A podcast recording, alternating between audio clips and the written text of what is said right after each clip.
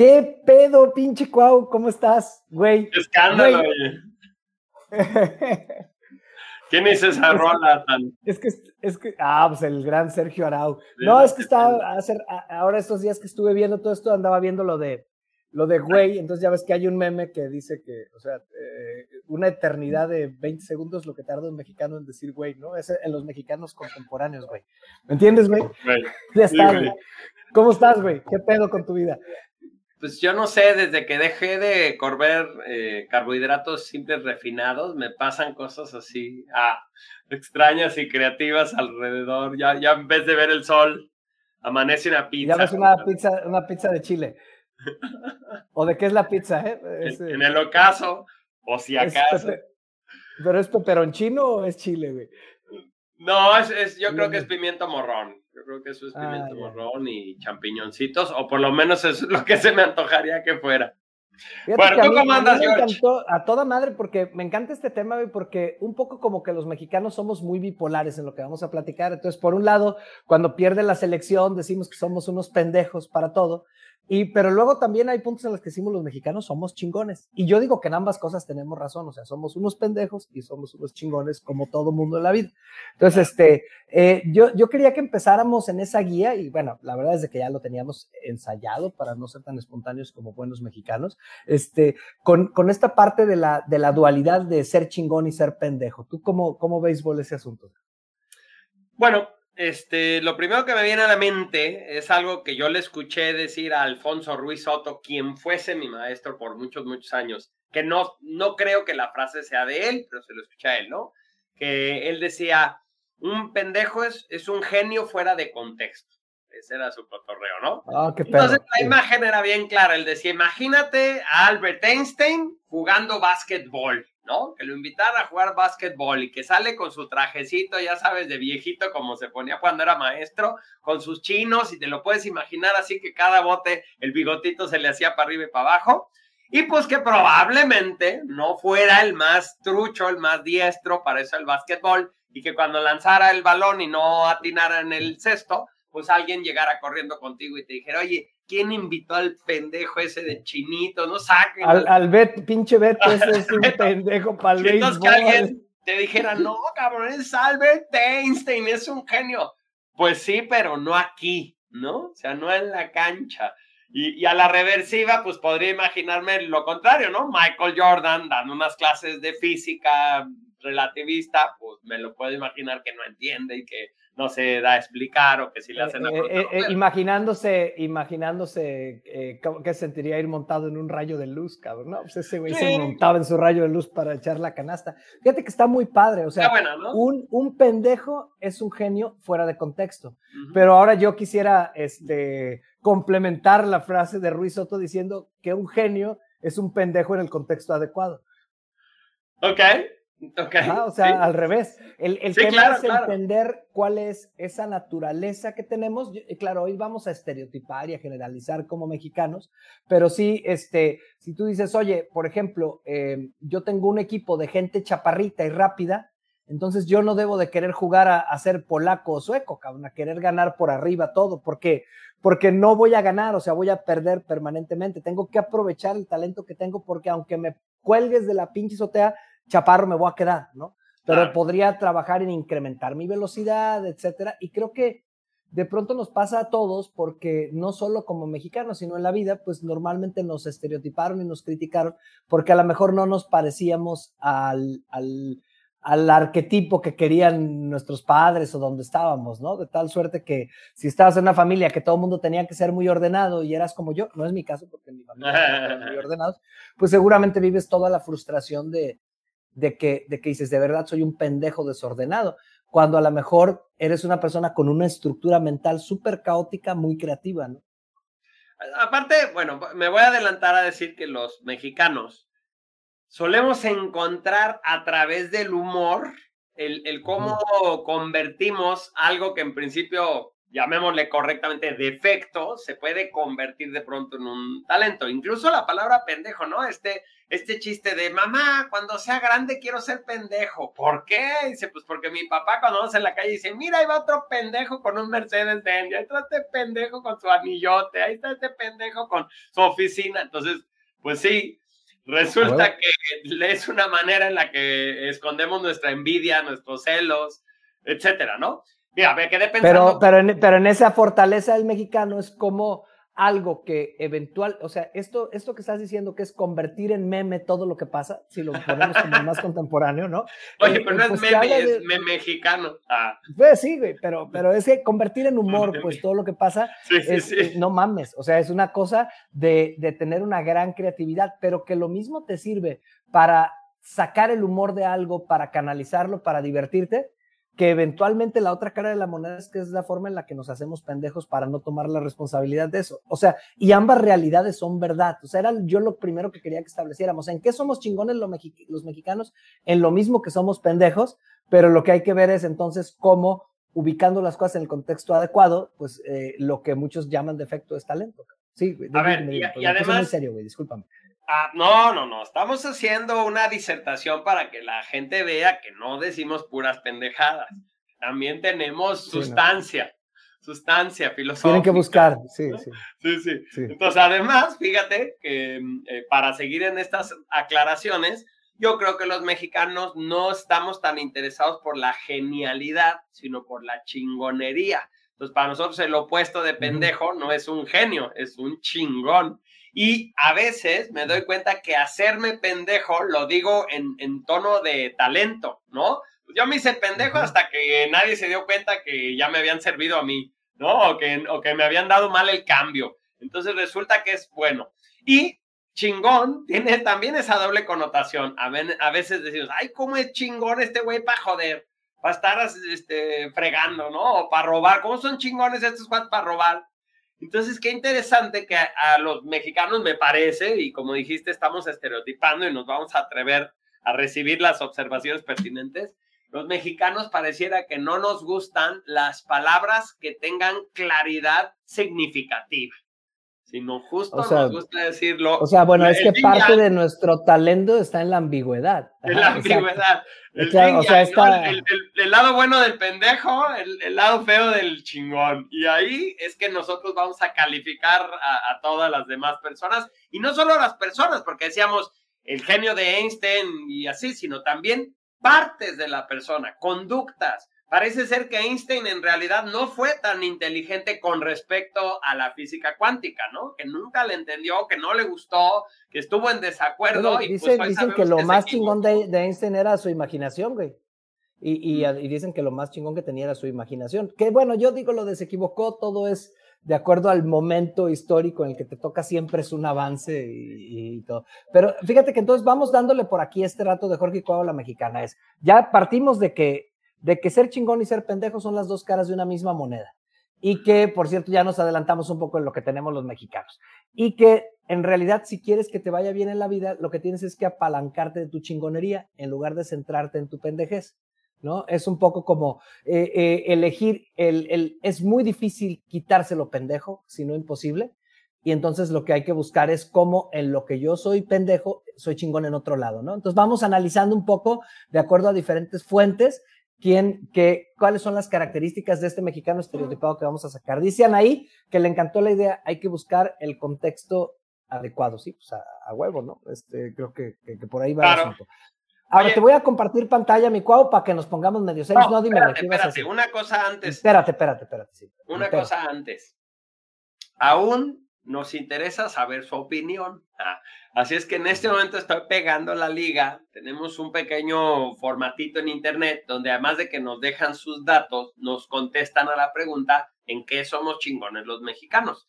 Pues la voy a poner ahí porque durante el programa nos pueden seguir agregando respuestas, todas las que quieran. Y después del programa también, porque en realidad ese formulario tiene la intención de que nos pongamos en contacto y de que, por ejemplo, eh, a finales de este año, 2022, tengamos un encuentro en línea, un curso, un taller, vamos a tallerear eh, Jorge y Cuau contigo en un taller de innovación, ¿ok? Ahora, si tú estás viendo esta grabación ya después de esa fecha, de cualquier manera busca este formulario, llénalo, porque así como hicimos ahora esto, seguramente el año que viene haremos otros eventos. Entonces simplemente métete ahorita en lo que estamos platicando, llena el formulario, contesta la pregunta y sirve que ganas acceso gratuito a tallerear con Jorge Cuau, innovación ese taller, ese taller que va a ser de dos horas y que es un taller para que de cara a un año en el que se ven muchas incertidumbres pueda ser mucho más innovador y creativo, va a durar dos horas y va a ser el día 19, eh, ¿verdad? 19 de diciembre. 19 de diciembre a las 6 de la tarde,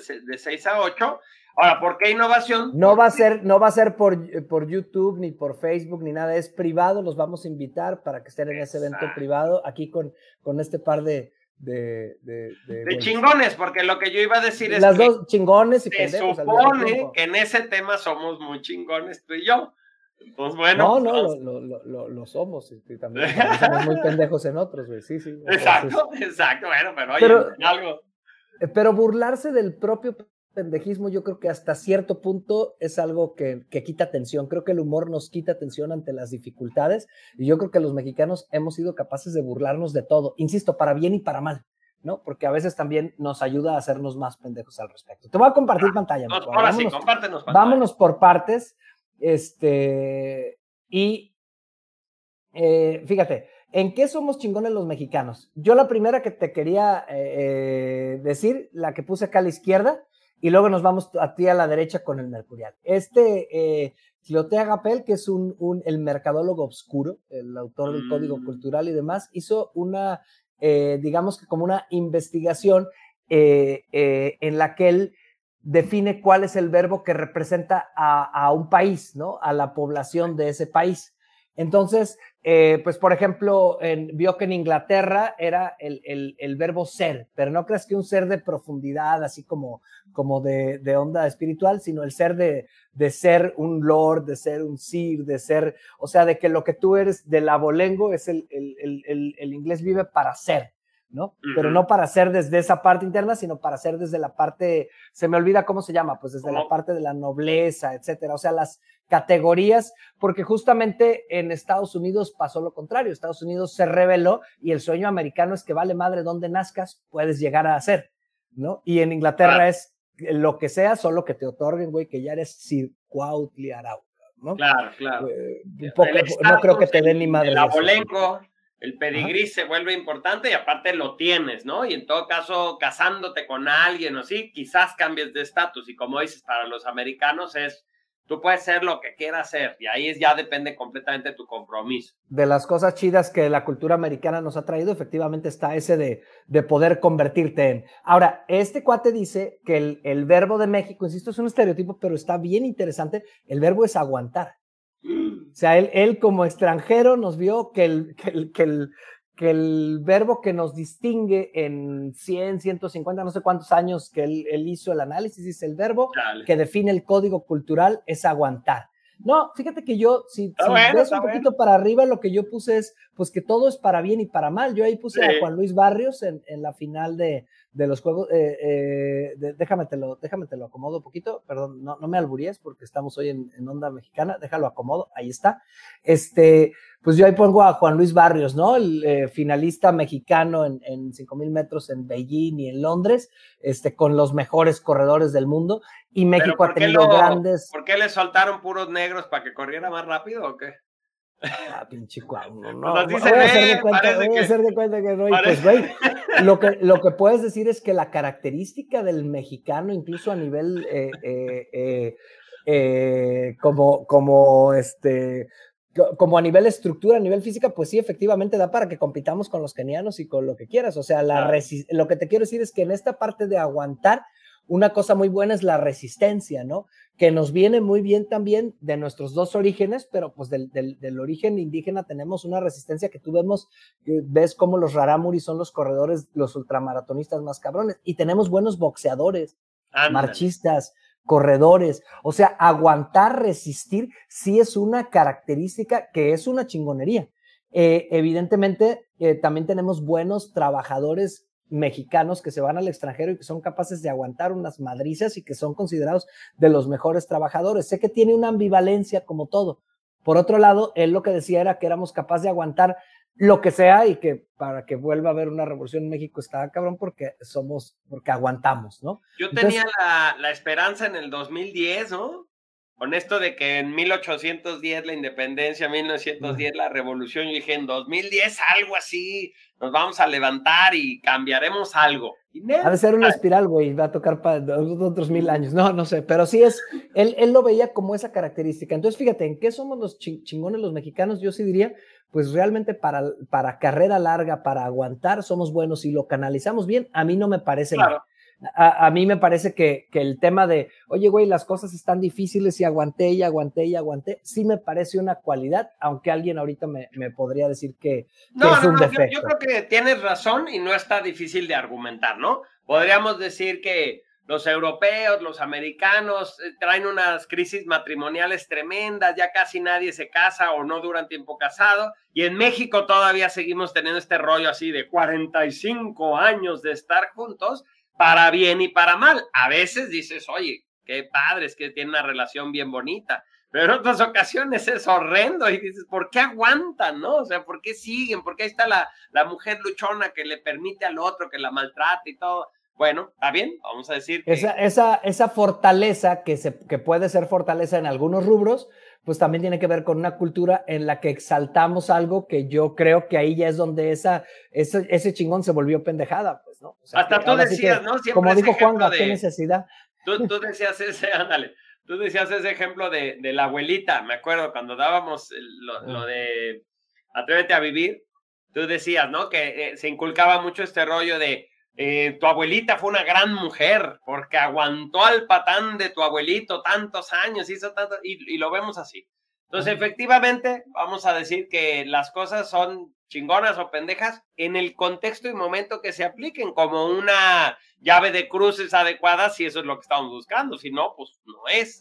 Ah, aguantar, aguantar puede ser cuando tienes un emprendimiento y que, y que la fórmula es buena y que decides aguantar más hasta que toma la curva de crecimiento, entonces dices, aguanté y eso está bien.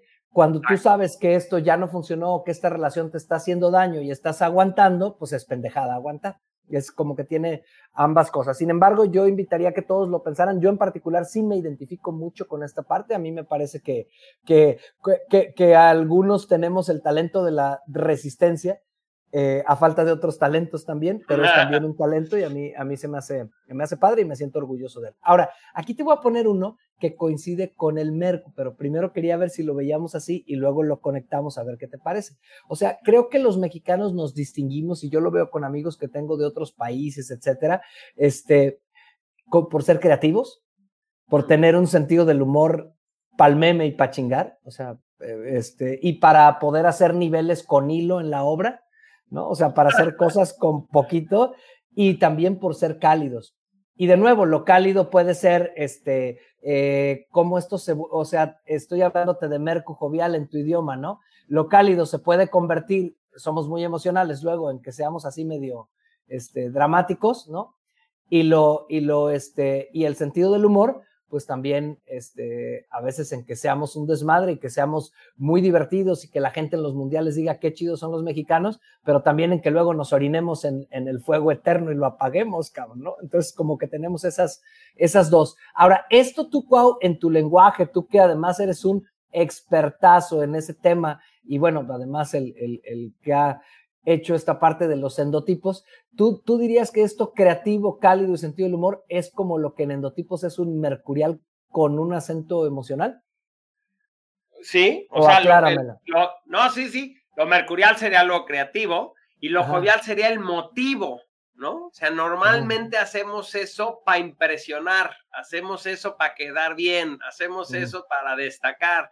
Entonces, hay una onda como de no solo hacer un invento o resolver un problema, sino las ganas que tenemos de echarlo en cara. Yo pensaría, por ejemplo, cuando viví en Estados Unidos, que los americanos que yo conocí eran muy celosos con sus inventos en onda, es que no lo he patentado, es que no lo he registrado, es que no te puedo explicar más, ¿no? Fírmame aquí un, un contrato de confidencialidad y entonces te explico un poquito más, te doy mi idea. Y los mexicanos, luego también por eso luego nos chingan las ideas, porque ahí estamos contándole a todo el mundo, ¿no? Casi que lo publicamos en redes sociales a los 10 minutos y pues también luego, no dicen que hasta el, el himno nacional y el cielito lindo están registrados por extranjeros eh, como canciones. Y eso ser porque pues no se nos ocurrió la parte de registrar, nada más queríamos que todo el mundo se enterara. Entonces sí, yo creo que esa es la combinación desde los endotipos. Aparte los mexicanos sí hemos resuelto cosas eh, interesantes, ¿no? El, poca gente sabe que el, el, cuate que logró resolver el acertijo para que los del Apolo 13 llegaran de nuevo a la Tierra y no se murieran en el espacio fue un mexicano. O fue un mexicano junto con un sueco el que encontró el, el agujero en la capa de ozono, ¿no? Y lo pudieron demostrar. Eh, fue un mexicano el que inventó la tele a colores, GC, ¿no? González Camarena. Fue un mexicano eh, yo escuché en el norte que inventaron los tanques de guerra, o sea, la idea de, tener un, un, camioncito, una troca y sacar por alguna ventana, el estar disparando desde ahí mientras se movía, se supone, empezó a trabajarse primero acá y que después ya empezaron a aparecer, pues ahora sí, los tanques como los conocemos, ¿no? O por lo menos que improvisamos. O que el soltar bombas en la, en la, en la guerra mundial eh, desde un avión, se supone que fue un invento mexicano, que no quisieron bajar, eran muy poquitos los mexicanos que fuimos, y entonces empezaron a aventar la artillería por, por la ventana del avión para pegarle a los de abajo. Mira, no sé si, si lo que fuimos creativos fue en inventarnos los mitos, pero lo que sí sé es que los mexicanos reparamos cosas que no se reparan en otros países utilizando el alambrito del pan bimbo, ¿no? Y, que claro, es lo que te decía de lo del nivel del albañil, ¿no? Con el hilo. Pero, pero aquí también está diciendo otra cosa, somos buenos para inventar. E, evidentemente, un, un punto de vista es que somos buenos para mentir. Pero si tú me dices, oye, ¿qué tiene un gran narrador?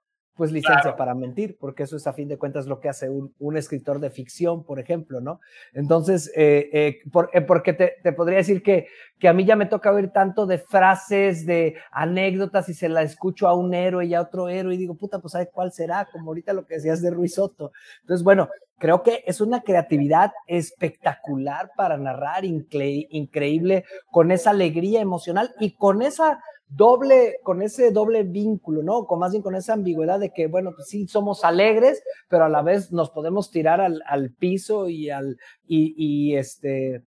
Pero creo, creo, que también esto suma a, a esa realidad de que la necesidad es la madre de la creatividad. Es decir, en nuestro caso, pareciera que esta creatividad se ve fomentada de nuestras carencias, ¿no? En otras culturas, a lo mejor teniendo gobiernos que apoyan mucho o teniendo recursos o buenos sueldos o equidad o seguridad, entonces la gente tiende más a que, ok, a ver, se descompuso esta pieza del auto. Bueno, pues hay que mandar pedirla, ¿no? Entonces buscan en el catálogo y la solicitan, no sé qué y el mexicano de pronto dice, bueno, pues yo, yo creo que puedo adaptar esta manguerita, le corto por acá, lo pongo. Tiene que ver también con el valor económico, ¿no? no, no claro. Entonces, nos ha generado eso, ¿no? El, el ser ingenioso mm, como, como el, el, único recurso también, ¿no? A lo mejor no intencionalmente, como recurso de salvación. Es que lo que dicen que si tienes a un alemán, por un decir, o si no a un sajón o algo, y va a armar una casa de campaña, y pues si no está el manual, dice, ¿cómo le hago, cabrón? ¿no? o sea, el manual, pero llega el mexicano, la arma, le que sobran tres piezas, güey, pero armamos la pinche casa de campaña, ¿no? Y usamos otra cosa. O sea, sí, lo que tú estás diciendo es que la necesidad es la madre de las cosas. En este caso, también en eso somos ambiguos, porque tenemos un país con mucha riqueza natural, y, y, por nuestros niveles de corrupción y de, y de eh, pues y de desigualdad, etcétera, pues también tenemos un país con muchas carencias, o sea, tenemos las dos cosas. Y luego por eso es tan difícil cuando yo le escucho a alguien, es que México es así, a mí me tocaba cuando me, he estado en el extranjero que me decían, ¿cómo está México? Y yo le decía, ¿cuál México? Ah, totalmente.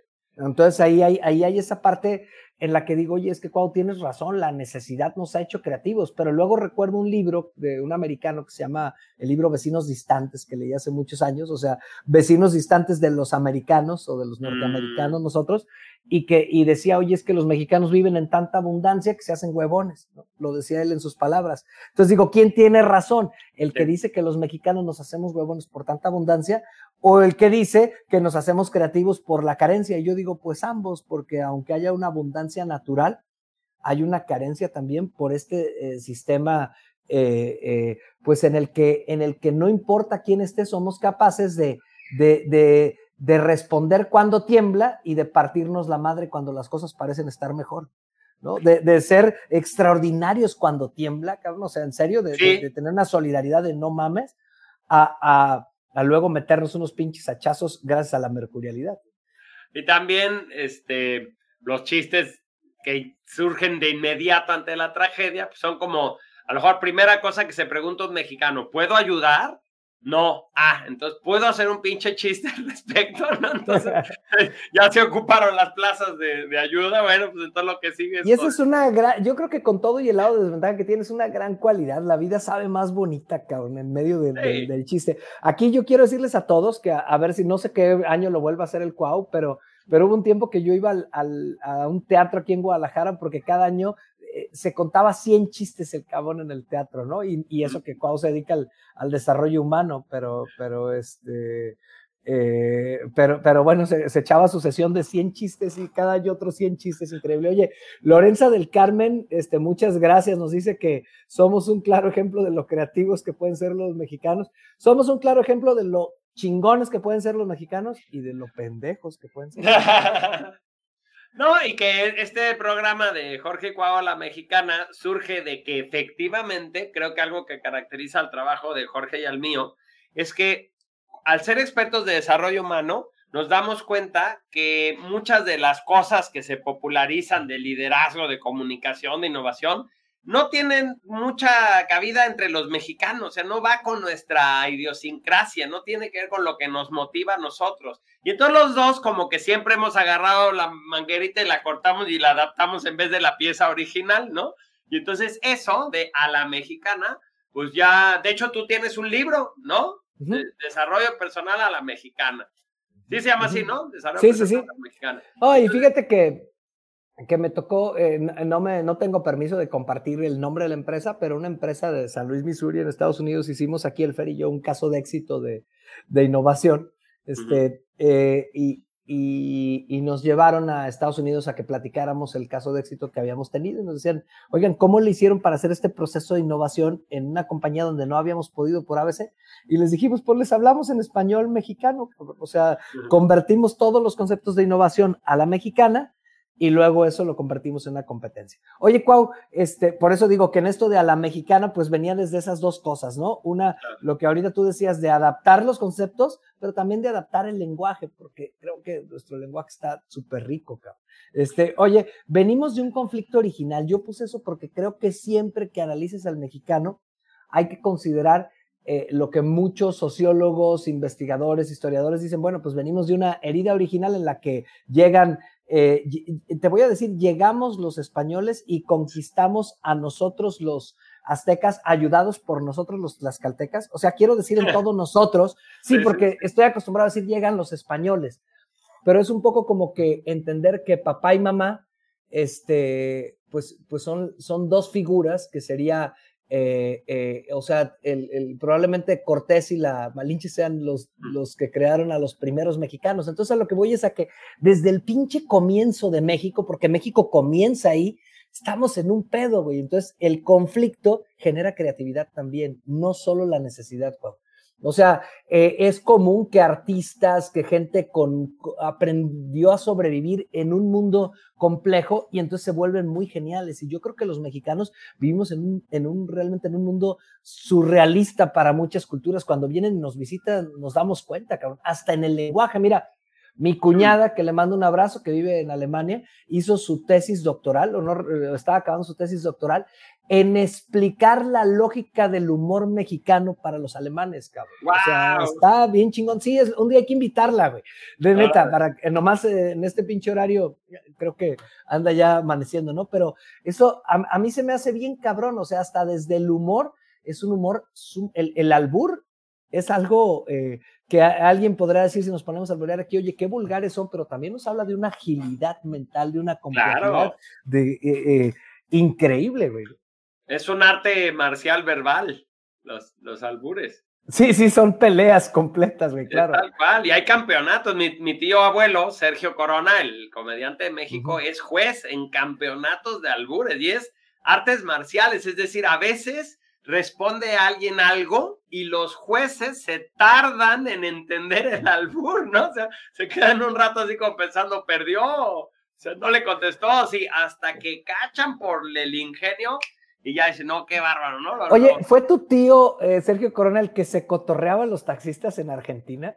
No, no, ese es mi primo Leonardo. cuenta, eh, no, no, es que tú vienes de una pinche familia loca, cabrón. es que eso, a ver, es que eso es un ejemplo del ingenio mexicano, güey, es de las cosas que más me he reído, cabrón. Cuéntalo, güey, cuéntalo. Bueno, mi primo Leo, que es el, más de mi edad y, que lo amo y que ah, entonces yo lo, yo lo conozco, ¿no? Yo creí sí, que porque estuvo viviendo un rato acá en Guadalajara conmigo y entonces, a fuerza, él, te ubica, pero es más, fue a un taller de LQ fue un taller de EQ y salió encantado. Oh, pues cómo no le pedí su autógrafo, por eso quiso ir a Argentina, güey. No mames, güey. Cuéntala, cuéntala. Bueno, la, la, anécdota es que él, cuando fue de visita a Argentina, se dio cuenta que a pesar de los años, pues siguen adorando a Maradona, ¿no? O sea, sigue habiendo muchas imágenes y, y lo tienen así en estampitas y en llaveros y bueno, lo que sea. Entonces él se le ocurrió pues la broma de desconocer a Maradona. Entonces se subía a un taxi y, cuando tenían ahí una estampita, un llavero o algo colgado, él empezaba por decir, oye, eh, ese cuate, ¿qué es? ¿Es un político? ¿No? Y uy, se prendía a los argentinos, pibe, pero ¿cómo crees? Si es, si es el pibe, che, no sé qué. Y entonces decía, ah, es un cantante famoso. No, es, es el mejor futbolista de todos los tiempos. Y entonces decía, ah, como Hugo Sánchez ¡No! ¡Pide! ¿no? Y se iban encabronando estos cuates. Y el otro, bueno, fascinado de aguantarse la risa y de al final bajarle. Bueno, pues qué padre que, que sus jóvenes jueguen el fútbol y cosas así que nada más eran para hacerlo cada vez más negar al pobre de Maradona y era muy divertido.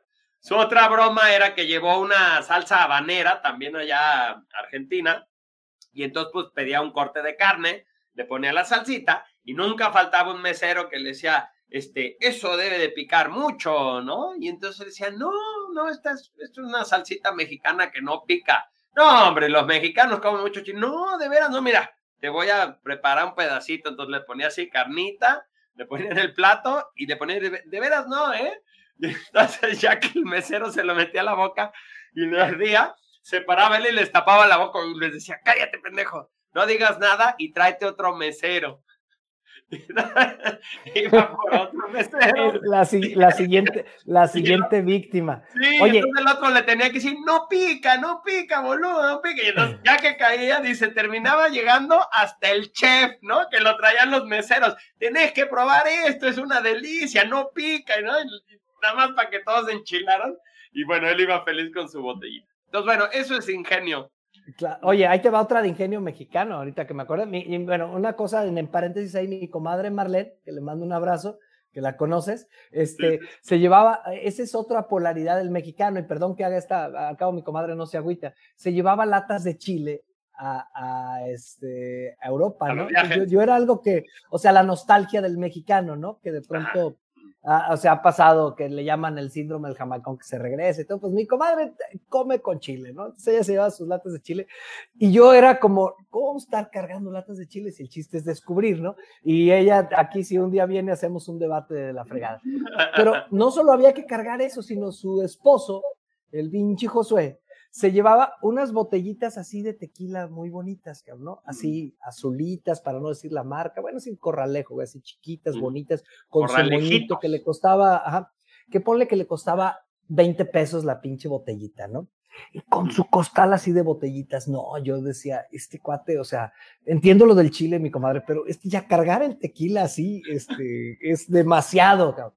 No, me dice, espera, observa, ¿no? Entonces ya hace cuenta que llegábamos a un restaurante y, oiga, ¿sabe qué? Este, le podríamos dar la propina, o por ejemplo en Francia no se estila la propina, está incluida, es el pourboire, que es como para los chescos, para la bebida. Y, mm. le, y le, les decía, pero a nombre de México, o sea, yo decía, ¿quién es este cabrón para hablar a nombre de México? Entonces les decía, este, les decía, a nombre de México, les traemos un pequeño obsequio. Y le daba el corralejito.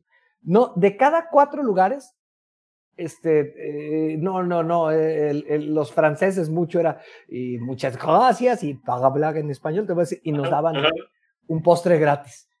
No, nos dieron una pinche botella de champaña por su pinche botellita. Por 20 este, Por 20 pesos, una cosa que aquí cuesta otra cantidad. Este, dije, wow, qué ingenio. En este caso, un ingenio diplomático, pues, ¿no? No era una broma, pero sí era un ingenio de cómo con muy poco eh, y obviamente usando esa mercurialidad, porque la mercurialidad es decir, a nombre de México, yo si este güey es el embajador o quién es, cabrón, ¿no? Entonces, creo que en esas hay miles. Dale, dale. Primos que, que viviendo en la playa, cuando conquistaban, sobre todo europeas, y se presentaban, ¿no? ¿Cómo te llamas? Entonces e, ellos decían, George Pimex. Pimex, yeah, like the gas station, ¿no? Entonces creían que eran de la familia Pimex, que era Pemex, ¿no? Like the gas station. Oh, really? Entonces las oh no manches, son gasolineros estos cabrones, ¿no? Yeah, Pimex, George Pimex. este es del estado, güey, no mames. Oye, Cuau, creo que eh, de alguna manera lo que nos dijo Lorenza, ahorita dimos como una muestra de que esta parte es muy mexicana, esta parte. La otra yo creo que es en eso que somos chingones, usar esa constancia que tenemos y esa disciplina que tenemos cuando salimos del país, estando aquí mismo. Porque yo sí he visto que, a veces es el mismo entorno y el sistema lo que hace que gente que yo conocí aquí en México que le iba muy mal, este, y que andaba en, lo peor, se, se, va y saca la casta. O sea, así como tenemos el síndrome del camaicón, tenemos el síndrome de millones de mexicanos que van y la hacen, cabrón, a pesar de que no pueden ver a su familia y, y se avientan, ¿no? Entonces creo que, que vamos en los dos sentidos. ¿Con qué? Yo quisiera que fuéramos eh, cerrando hoy, Jorge Cuauhla Mexicana, porque en esto nos podemos echar toda la pinche noche y nomás que hay que sacar el tequila. Este, bueno, pero tú no tomas tequila, este, yo ya no tomo tequila porque para la corrida me cae muy mal. Este, eh, Mira, a ver, yo, yo quiero recapitular algo, algo, que tú ah, dijiste al inicio. Cuando publicitamos este episodio, dijimos que, que, es importante enfocarse en las fortalezas. Pues por eso es que hicimos la pregunta de en qué somos chingones los mexicanos, porque aunque efectivamente todos somos chingones y pendejos o cualquier rasgo que tengamos, ¿no? El rasgo de la creatividad puede ser mal usado y es una chingadera, o, o puede ser bien usado y es una chingonería. Entonces, cualquier rasgo, cualquier característica y cualquier persona vamos a estar en esos dos. Sin embargo, estamos haciendo una propuesta en este episodio. Y la propuesta es que hay que enfocarnos en el fo del FODA, ¿no? O sea, cuando decimos que... Las fortalezas y oportunidades. Ajá, hay que reconocer lo bueno y lo malo y lo, la sombra y no sé qué. Decir, mira, cuando quieres avanzar rápido, ya no te claves en corregir lo, que está mal, mejor aprovecha lo que está bien y súmalo, ¿no? Cuando trabajamos con líderes, eh, tú y yo, de pronto decimos, bueno, claro, cualquier persona puede desarrollarse, balancearse, fortalecerse, adquirir herramientas, pero también puedes contratar a alguien que tenga los talentos que tú no tienes para que tú te enfoques en los que sí tienes y hagan un buen equipo. Entonces, mira, te la, te la voy a poner en una síntesis. Si tú me puedes contratar a mí como administrador y si le dedico 20 años podré volverme un buen administrador. Pero vas a tirar tu dinero, ¿no? Entonces, a, mí contrátame en lo, que, en lo que yo te puedo ayudar, ¿no? Que es en visualizar en futuro, en crear, etcétera. Entonces, creo que muchas veces así como cuando las personas se casan y dicen, no, pues tiene esto, pero se lo iré corrigiendo. No, güey, o sea, las fortalezas son las fortalezas y las debilidades, si acaso, se pulen poquito, se les quita lo silvestre. Algo que sucede mucho en reclutamiento es que a veces, de veras, en esto que dices, cuando no pensamos en que lo que hay que hacer es contratar personas que en lo que son chingones los vamos a aprovechar y les va a servir a ellos y contratamos gente para pasárnosla corrigiendo y yo digo, pues si ya sabes que así es y llevas tanto tiempo y se están haciendo daño a ambas partes, porque si tú tienes, hablando de endotipos, a un preencabronado, ¿no? Que vive permanentemente en la lucha, pues mándalo a la guerra, a la calle, a esto, pero no me lo quieras hacer la madre Teresa del negocio, cabrón, porque eso va a ser frustrante para las dos. No, sedentario, ¿no? Tenerlo ahí sentadito nada más que flojera, eso no está chido. Mira, este es un ejemplo de los comentarios de los espectadores en vivo. Ah, no sé, no sé qué está, qué está poniéndose ahí, pero bueno. Este, por cierto, le mandamos un saludo a Pris Ponce, que también nos comentó de manera natural y espontánea qué chingona transmisión están haciendo. Ah, es que ella es nuestra encargada de la transmisión y por supuesto se merece ese, ese piropo. Pues sí, mira, yo le aprendí este concepto a un buen amigo que se llama Paco Topete, que él decía, en las ventas vale mucho la pena ya nomás enfocarte en el FO y no en el FODA, porque si te clavas en, bueno, ¿y cuáles son las debilidades de tu producto? Y cómo la competencia te está chingando y cómo no sé qué, te toma mucho tiempo y tú lo que necesitas es vender. Entonces, si, si tienes como esa prisa, enfócate en qué es lo bueno de mi producto, qué es por lo que la gente lo busca y clávate en eso, avísalo, avísalo, encárgate de que todos los que pudieran estar buscando eso se enteren y ya.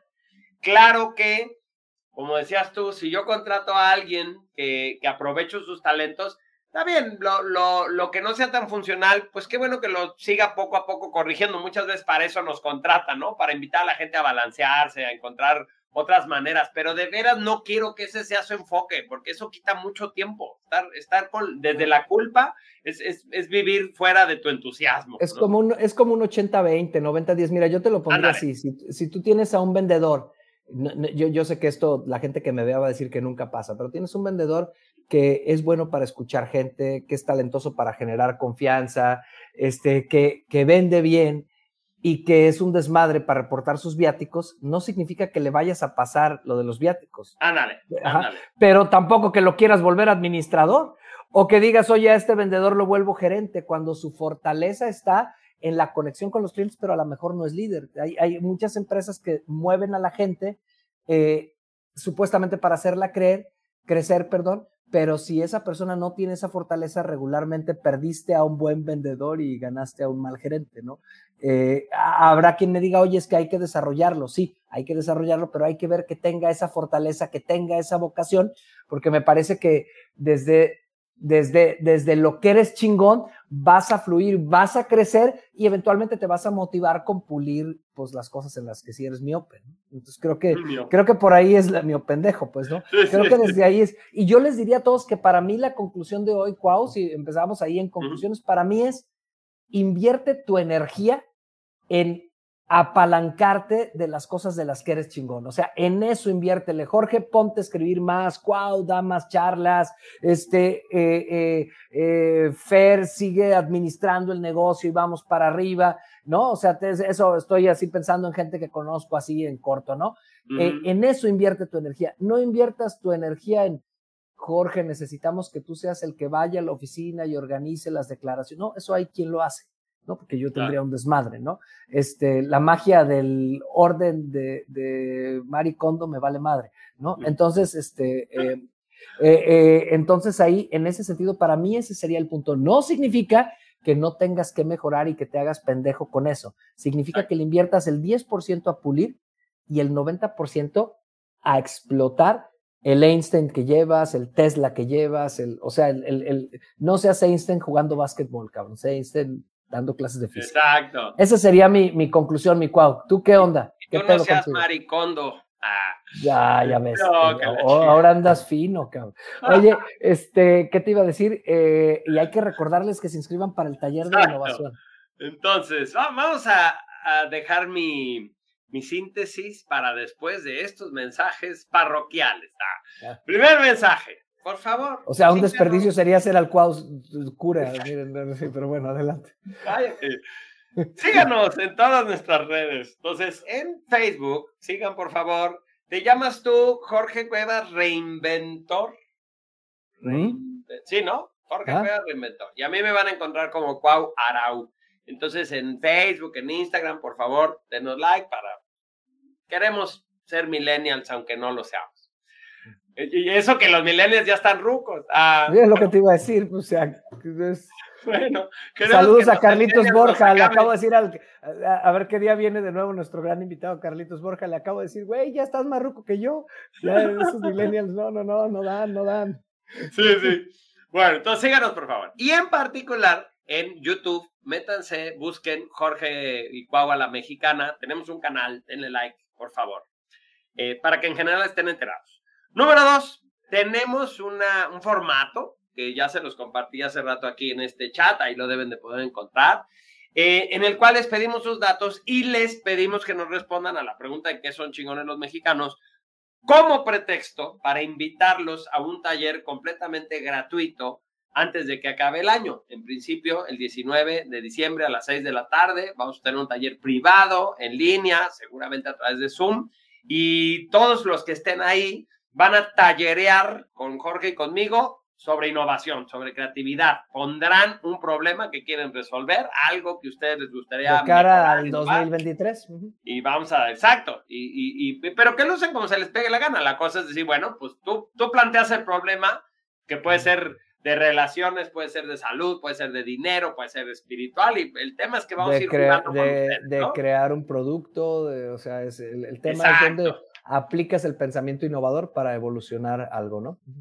Incluso si tus eh, objetivos anuales están de hueva, ¿no? A lo mejor dices, ¿sabes qué? Yo tengo cuatro años poniendo la misma lista de este año ahora sí voy a, y decimos, bueno, pues el taller servirá para que renueves tus sueños y tus aspiraciones. Entonces, por favor, tienen ahí porque... Y fíjate que ahí queda muy bien, porque si tú llevas muchos años, Cuau, queriendo lograr algo y no lo logras, es que algo está mal planteado.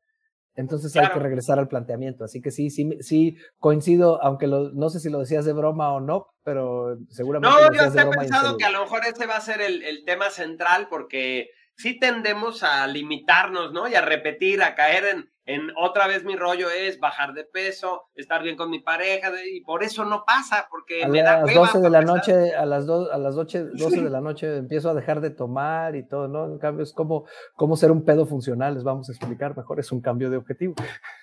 Aparte, ya sabes, e, este año me quiero nutrir bien y dejar el azúcar, y eso lo digo tragándome 12 uvas. Entonces, bueno, normalmente hay, hay una contracción de fondo. Bueno, a ver, ¿ya tienen dónde ah. Voy a hablar. Ah. Yo concluyo que eh, de lo que estuvimos hablando fue de cómo no hay una línea concreta, clara, blanco y negro de cosas buenas y cosas malas. En realidad, lo que creo que nos podríamos llevar de esta sesión es el acomodo, es la clave, ¿no? El contexto esto, esto que estamos poniendo aquí es correcto, se vuelve útil, inmediatamente prospera esta semillita aquí, si hecho raíz, y de este lado no. Entonces, que la, la, habilidad que podríamos desarrollar es esa, ¿no? La de ser buenos para leer los contextos.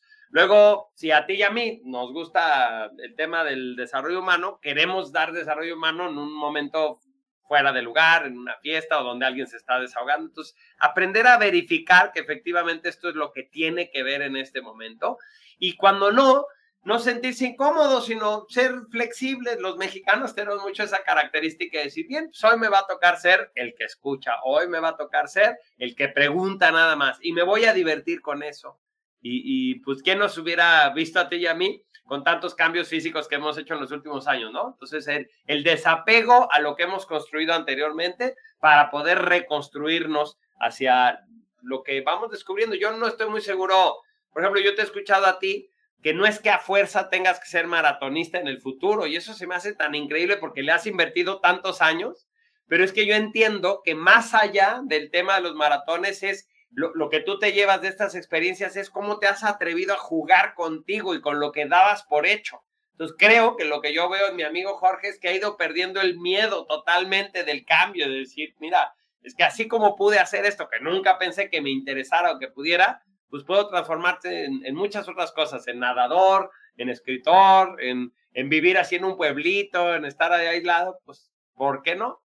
Entonces creo que esa es la invitación, ¿no? A, tener flexibilidad y a simplemente a buscar cómo es que podemos aprovechar lo que tenemos, buscándole el mejor contexto y nada más. Te agradezco, Jorge, como siempre, que, tengamos estos ratos para charlar frente a la gente ya que en vivo no me habla. No sé si se diviertan, pero nosotros sí, no, no, eh, eh, me, caes mejor en online, cabrón, sale.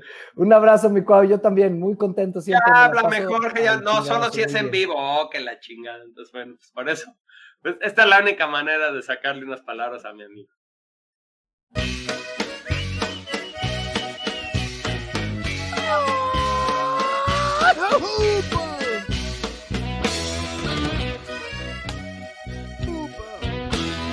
hablemos a la mexicana con Jorge y Cuauhtémoc.